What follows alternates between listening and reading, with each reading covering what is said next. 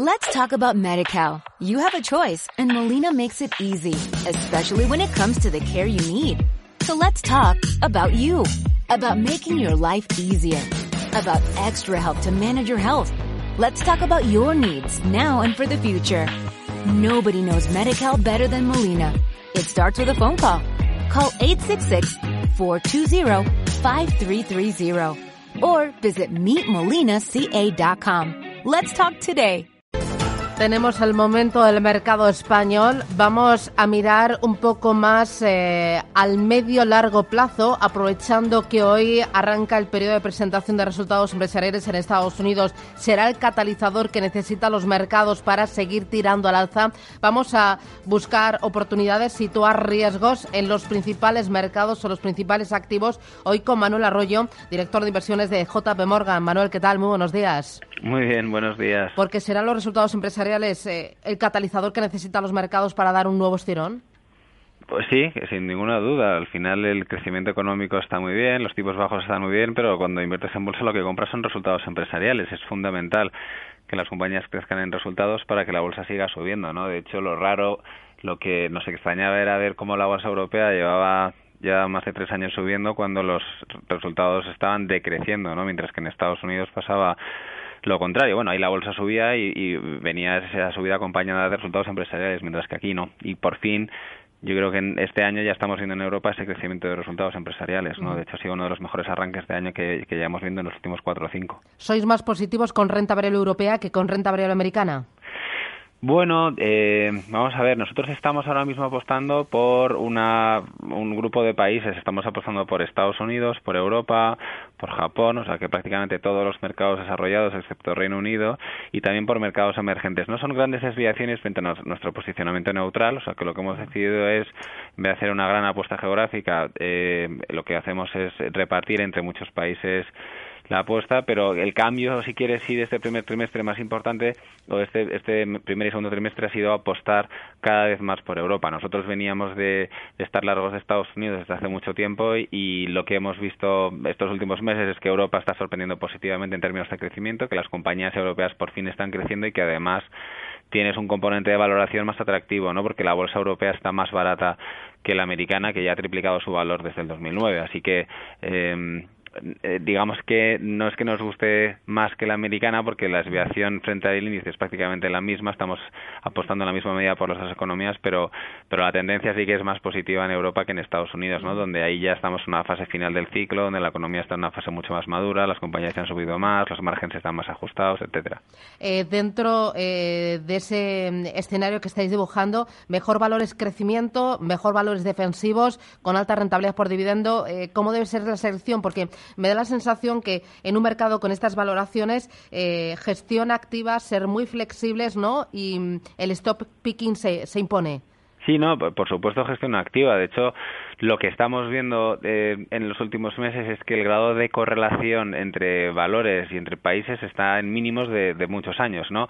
Y eso es precisamente lo que tú quieres ver cuando eres un gestor activo. O sea, que digamos que cuando la correlación aumenta y cuando la correlación es muy alta, quiere decir que todos los mercados se comportan de la misma manera, todos los valores se comportan de la misma manera, independientemente de los fundamentales, ¿no? Las compañías buenas y malas suben igual o caen igual. ¿Qué es lo que estamos viendo ahora? Todo lo contrario. Estamos viendo que el mercado está diferenciando nivel de valor, a nivel de sector, a nivel de país y, y eso lo tienen que aprovechar y son de los, los gestores activos realmente marcan la diferencia, son capaces de capitalizar esas oportunidades. Entonces, nosotros, ¿dónde estamos viendo ahora mismo que tiene sentido invertir? Pues eh, posiblemente en sectores cíclicos, que son los sectores que peor lo habían hecho hasta ahora, donde eh, no tienes esa seguridad, si quieres, del, de los flujos de caja estables, alta rentabilidad por dividendo, que es lo que la gente ha estado comprando ahora mismo y pensamos que está caro, pero sí que tienes el componente cíclico, el componente de participar de este eh, crecimiento económico y de, y, de, y de hacerlo bien en un entorno como el actual. ¿no?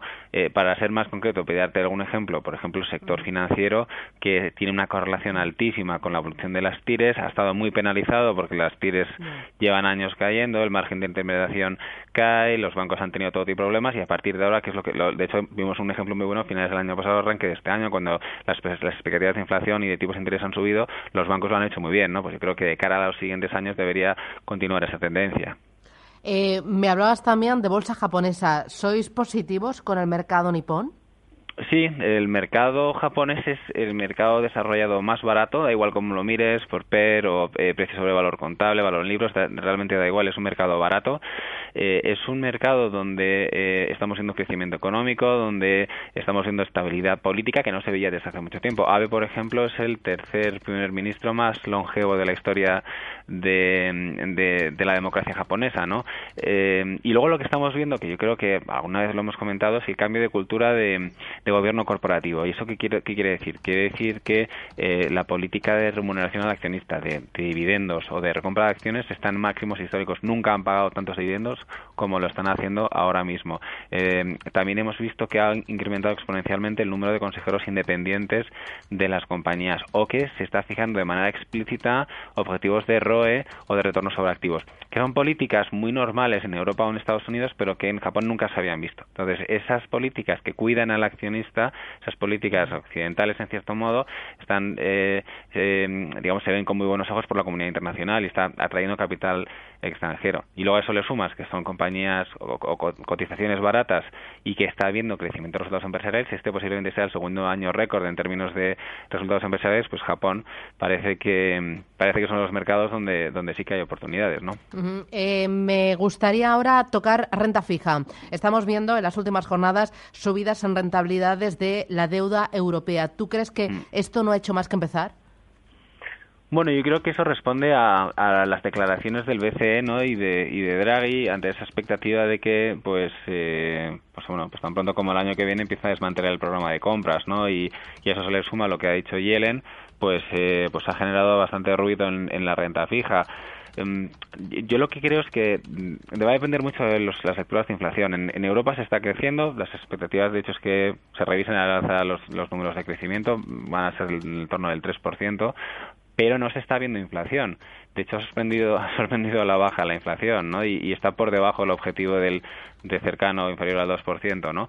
Entonces, si, si realmente vemos lecturas de inflación que sorprenden al alza, posiblemente sí que veamos una, un Banco Central Europeo que que, que, empieza a endurecer la política monetaria, ¿no? Y, posiblemente en, pues, en, en, septiembre, tan pronto como después de verano, eh, veamos que empieza a anunciar ese, ese, programa o ese desmantelamiento del programa de compras a partir del año que viene. Si eso sucede, las TIRES van a empezar a subir. Ya lo hemos visto, el bono alemán, por ejemplo, estaba hace nada en menos 20 básicos y ahora está en más 50. O sea, la subida ya ha sido bastante agresiva. Pero para que veamos una segunda eh, pata de esa, de esa subida de TIRES, tiene que haber algo detrás y eso tiene que ser inflación y mayor expectativa de subida de tipos. Eh, dentro de la renta fija, ¿dónde veis oportunidad y dónde veis un mayor riesgo?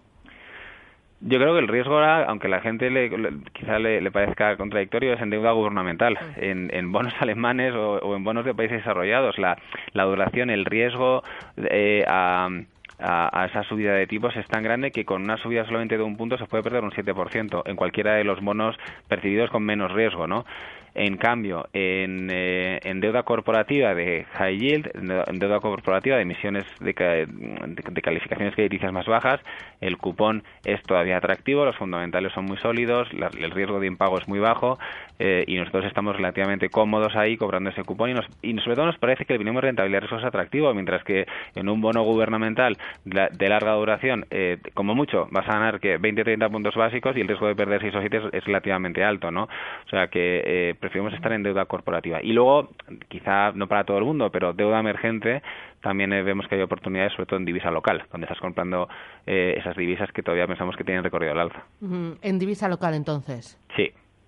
Eh, respecto al euro y respecto al dólar, ¿qué previsiones manejáis de cara a lo que queda de año? Manuel. Pues mira, nosotros yo creo que como gran parte del mercado pensábamos que se iba a mover entre 1.05 y 1.15. De hecho, el 1.15 era una marca que teníamos para finales de año y, bueno, ya está casi ahí, ¿no? Entonces, lo que lo que están haciendo nuestros estrategas de divisa es, es subir un poco esa banda y, hablar de 1.17, 1.18 posiblemente de cara a finales de año. Lo que nos parece poco probable es que llegue a 1.20 con, eh, bueno, con las elecciones italianas a la vuelta de la esquina y, y con el Banco Central Europeo habiendo dicho que, que se le preocupa el, el endurecimiento de, la, de las condiciones de, monetarias en, en, Europa, nos parece poco probable que el, que el euro suba muchísimo más, ¿no? Eh, aún así, eh, lo que está haciendo es crecimiento y, entrada de capitales, lo cual pues es un, un, factor técnico que en el corto plazo sí que va a apoyar al euro, por eso pensamos que todavía le puede quedar algo de recorrido al alza. Muy bien, Manuel Arroyo, JP Morgan, muchísimas gracias. A vosotros. Verano. Adiós. Igualmente. Let's talk about MediCal. You have a choice and Molina makes it easy, especially when it comes to the care you need. So let's talk about you, about making your life easier, about extra help to manage your health. Let's talk about your needs now and for the future. Nobody knows MediCal better than Molina. It starts with a phone call.